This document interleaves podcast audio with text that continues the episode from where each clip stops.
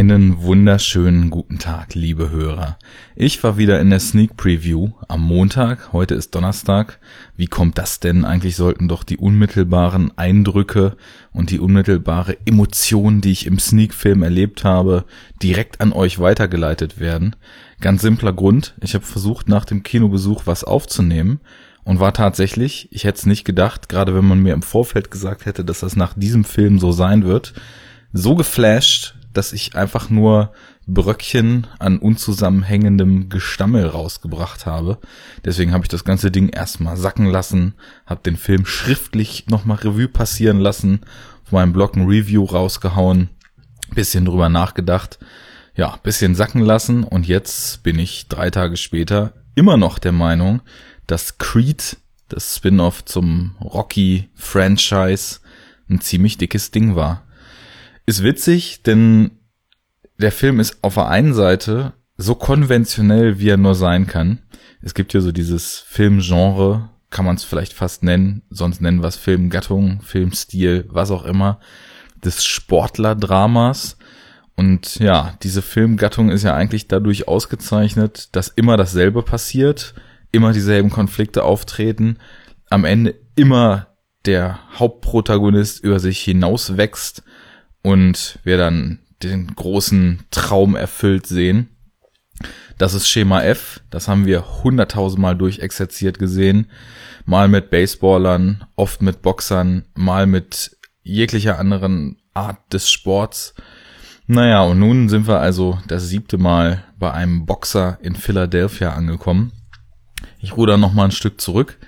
Das Ding ist inszeniert von Ryan Coogler, den könnte man bis jetzt vielleicht dadurch kennen, dass er diesen Fruit Whale Station vor zwei Jahren gedreht hat, wo es darum ging, wie an, ich glaube, einem Silvesterabend in Los Angeles mal wieder aus rassistischer Polizeiwillkür hinaus ein afroamerikanischer junger Mann, ich glaube, erschossen wurde in der besagten Fruit Whale Station. Ähm, habe ich nicht gesehen. Durchwachsenes drüber gehört, auf jeden Fall äh, ein spannendes Thema. Ryan Kugler ist auch ein afroamerikanischer Regisseur. Und ähm, der Michael B. Jordan, der in Fruitwell Station schon eben diesen jungen Mann gespielt hat, spielt jetzt eben hier den Adonis Creed. Dann sind noch mit dabei natürlich der Olle Sly, der darf natürlich nicht fehlen und seine Pappfresse in die Kamera halten. Und wir haben noch äh, eine junge Dame, die dann später so ein bisschen zum Love Interest von Creed wird, was allerdings ein Nebenplot ist, der seltsamerweise mal nicht deplatziert wirkt. Das fand ich auch stark. Die heißt Tessa Thompson, könnte man aus diversen Serienepisoden kennen. Ja, das sind so die drei Hauptdarsteller. Dann gibt es natürlich noch ähm, verschiedene andere Boxer, ähm, dann die ehemalige Frau von Apollo Creed, die von ähm, ja, der ehemaligen Miss Huxtable gespielt wird. Ihren äh, realen Namen weiß ich jetzt nicht. Naja, ganz cooles Ensemble. Und ich hatte den Film im Vorfeld, muss ich sagen, so wenig auf dem Schirm, weil ich auch nicht unbedingt die stärksten nostalgischen Gefühle für das Rocky-Franchise hege. Ich bin mir relativ sicher, da glaube ich alle mal von gesehen zu haben, habe den ersten auch relativ präsent, finde den auch stark habe so ein bisschen das Gefühl in meiner vagen Erinnerung, dass das Ganze dann nach und nach immer weiter den Bach runterging. Mit Rocky Balboa vor mittlerweile fast zehn Jahren dann nochmal so einen kleinen Höhepunkt erlebte, weil es in meinen Augen ein schöner Film über das Altern und darüber sich nochmal aufzuraffen war. So, nun wird jetzt das Zepter übergeben. Ähm, Story ist relativ simpel, also es geht los der kleine, in einem kleinen Prolog sehen wir einen Jungen, der in einer Erziehungsanstalt gerade dabei ist, andere Jungs zu vertrimmen. Der wird dann von besagter ehemaliger Frau äh, des Apollo Creeds da quasi rausadoptiert.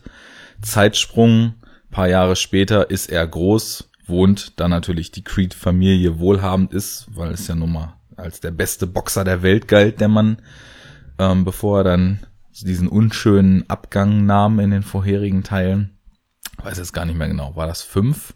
Und war das Dolph Lundgren, der ihn da getötet hat im Ring. Ich weiß es nicht mehr, ist egal. Klärt mich auf, schreibt es in die Kommentare im Blog und äh, werft mir Unkenntnis vor. Macht nix. Naja, zumindest ähm, ihm geht's ganz gut. Er hat einen normalen Bürojob, aber irgendwie scheint er nicht glücklich zu sein. Irgendwas brennt da in ihm. Äh, er, er boxt seltsame Kämpfe hinter der mexikanischen Grenze. Semi-legal macht da einen Knockout nach dem nächsten. Und irgendwie hat er wohl auf seinen Schultern, naja, die Last oder selbst auferlegte Last dieses Vermächtnis seines Vaters. Er will auch unbedingt boxen. Er hat das Gefühl, der Kämpfer, der er als kleiner Junge war, bevor er aus diesen prekären sozialen Verhältnissen rausgeholt wurde, ist in ihm geblieben. Er will es schaffen, er will dem gerecht werden, was sein Vater als Fußstapfen vorgelegt hat. Das ist ein ganz schöner Spin, weil normalerweise haben wir ja eigentlich sozial weniger privilegierte Menschen, die dann eben über den eisernen Willen und hartes Training sich aus ihrer Situation rausmanövrieren. Bei ihm ist es nun aber so, dass es ihm eigentlich ganz gut geht und er tatsächlich ähm, aus einem eigenen Willen heraus und aus einem aus einem Feuer in sich heraus eben diese diese Karriere anstrebt. Naja, sei es drum, er reist nach Philly und versucht den ollen Rocky Balboa, der ja mittlerweile Restaurantbesitzer ist und so durchs Leben äh, schleicht wie ein Geist, dazu zu bringen, ihn zu trainieren. Im alten Italian Stallion Gym soll das stattfinden. Rocky will erst nicht so richtig. Und dann haben wir, ohne jetzt zu viel vorwegzunehmen, mehr oder weniger sämtliche Eckpunkte, die eine solche Art von Film normalerweise auch abgrast. Das Spannende dabei ist, es packt trotzdem unheimlich stark. Es gibt trotzdem verschiedene Aspekte daran, die, wie ich finde, doch über dieses normale Sportlerdrama hinausgehen. Denn der erste interessante Punkt ist, dass Creed natürlich sich nicht Creed nennt. Das heißt natürlich, man könnte natürlich auch auf dem Ruhm seines Vaters aufbauen wollen, könnte versuchen, über den Namen Kämpfe zu kriegen, würde natürlich, sobald klar wird, dass Creed einen unehelichen Sohn hatte, sofort in den News sein, sofort bekannt sein, sofort würden Leute versuchen, Geld aus dem Namen zu schlagen und man würde seine Popularität relativ schnell steigern können. Das will er nicht. Er will Leistung zeigen, er will es selber schaffen, er will es auf eigene Faust schaffen, er will sich nicht auf dem Ruhm seines Vaters ausruhen. Und das ist, finde ich, ein ganz schöner Subtext, denn im, im Grunde genommen geht es ja darum, für das, was man schafft und für das, was man leistet, bewertet zu werden und nicht für ein Label, das man so offenkundig auf sich trägt. Und wenn man dann wieder die Brücke zurückschlägt, dass der Regisseur, der den Film ja jetzt auch mitgeschrieben hat, Ryan Kugler, vorher ja auch schon mal einen Film über ja mehr oder weniger vorverurteilende Willkür gedreht hat, dann ist es doch ein ganz interessanter Spin, weil der Film doch eigentlich dazu aufruft, jemanden für das, was er tut, zu beurteilen und nicht für das, nachdem er auf den ersten Blick aussieht. Ist vielleicht eine schöne Allegorie generell auf Rassismus, auf Vorurteile und auf Schubladendenken. Das hat mir schon mal sehr gut gefallen. Ist aber nur so ein kleiner Subtext. Was den Film viel, viel mehr auszeichnet, ist ganz einfach, dass er es extrem gut schafft, sowas wie, ich nenne es mal, klassische Kinomagie, nostalgische Gefühle, allerdings ohne diese zu sehr breit zu treten.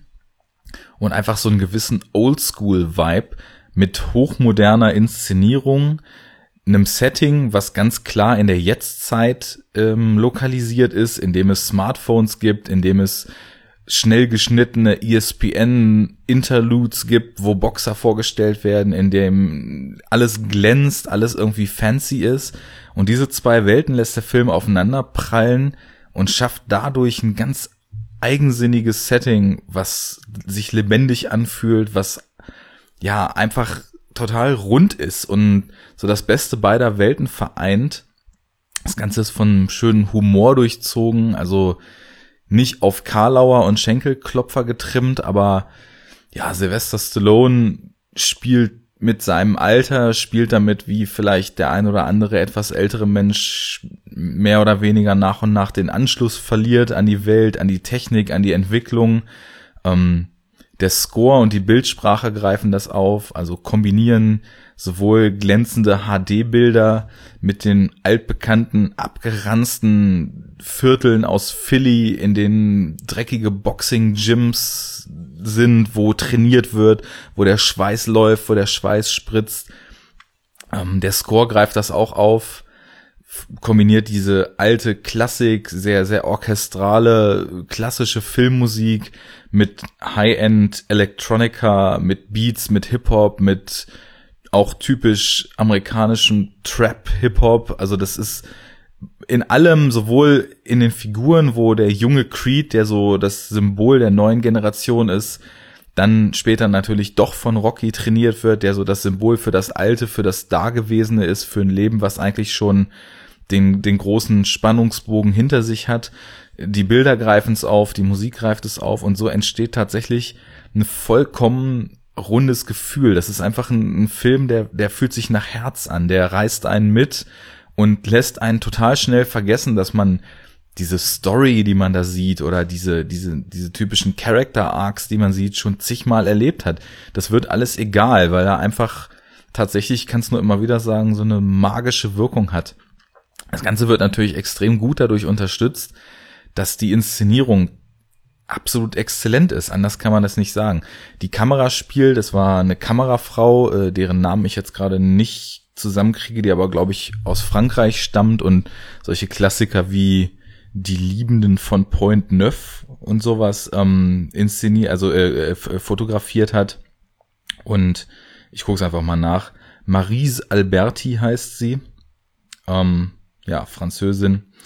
Ähm, es gibt lange Einstellungen, es gibt quälend lange Einstellungen, die uns perfekt das Innere der Figuren miterleben lassen. Also zum Beispiel, wenn ich mich nicht ganz irre, ist bei dem ersten offiziellen Kampf, den Adonis Creed dann kämpft, von der Kabine bis hin zum Ring in eins gefilmt und dann denkt man, wow, jetzt, jetzt geht der Kampf los, aber es geht weiter und der komplette erste Kampf, völlig unabhängig, das will ich natürlich nicht spoilen, wie der ausgeht, in sämtlichen Runden und im Ausgang ist in einem One-Shot gefilmt. Vielleicht wurde da geschummelt, ich weiß es nicht, aber es fühlt sich echt an und die, die Kamera ist unheimlich nah dran.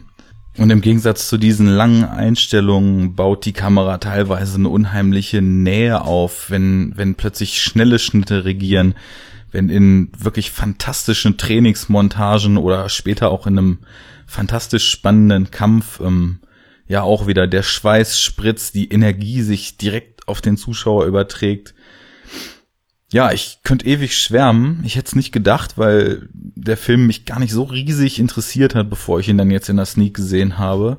Aber ich kann tatsächlich nur jedem empfehlen, den auch vor allem sich im Kino anzugucken, wenn es möglich ist, weil einfach der Authentizität halber es wird viel Slang gesprochen, es sind viele verschiedene Dialekte, es, es sind, es spielen Briten mit, Amerikaner, dann tatsächlich sich auch den O-Ton zu gönnen, falls es irgendwie in euren Lichtspielhäusern möglich ist, weil ich glaube sonst auch vom Feeling vielleicht ein bisschen was verloren geht. Also gut, ich will jetzt hier nicht den OV äh, raushängen lassen, aber es geht immer was verloren. Davon abgesehen, bei dem Film ist es, glaube ich, enorm aufgrund der Milieus und so weiter, in dem er spielt.